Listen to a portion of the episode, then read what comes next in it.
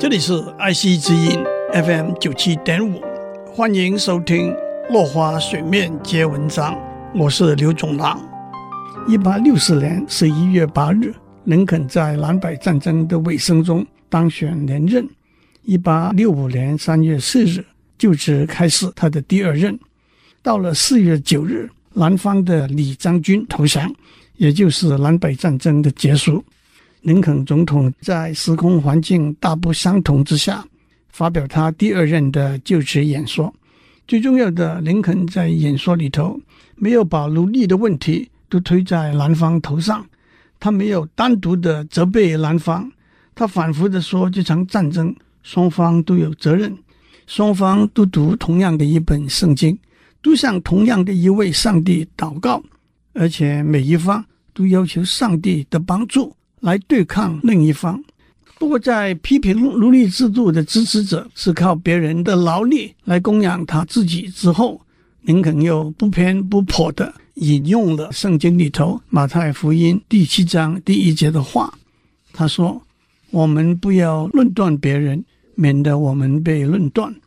双方的祈求都是不会如愿的，而且到目前为止也没有一方的祈求得到满足。”上帝有他的旨意。接着，林肯直接引用耶稣在马太福音第十八章第七节讲的话。他说：“世上的苦难来自罪恶的行为，罪恶的行为是无法避免的。但是，犯罪作恶的人也必将承受苦难。”让我指出，我没有从目前比较流行和权威性的圣经里头直接抄录这句话的翻译。我采用比较口语化的意义。接下去，林肯说：“假如我们认为目前美国的奴隶制度是这些罪恶的行为之一，而且按照上帝的旨意是无法避免的话，那么在经历过上帝指定的一段时间之后，现在上帝要清除这个罪恶的行为了。这一场可怕的战争，正是上帝要南北双方承受的苦难。”因为这个罪恶的行为是来自南北双方的，对每一个深信上帝的人，难道我们看不出来，这正是来自上帝的神圣的指引吗？我们深情的希望，热切的祈求，这场战争的大灾难将会迅速消失度过。接下去，林肯从另外一个角度来看战争的结束，他说。即使上帝要让战争继续下去，直到两百五十年来由奴隶们没有报偿的辛劳替我们累积的财富消耗殆尽，直到每一滴鞭笞打出的血被一滴刀剑刺出的血来偿还。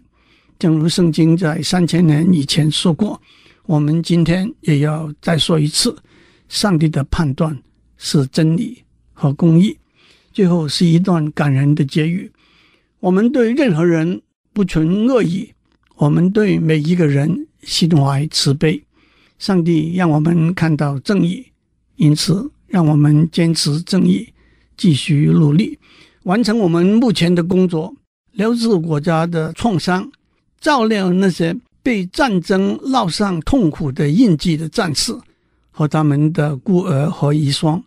我们要竭尽全力，在我们中间和在我们和其他国家中间建立并且珍惜永久的公益和和平。今天先讲到这里，我们下次再见。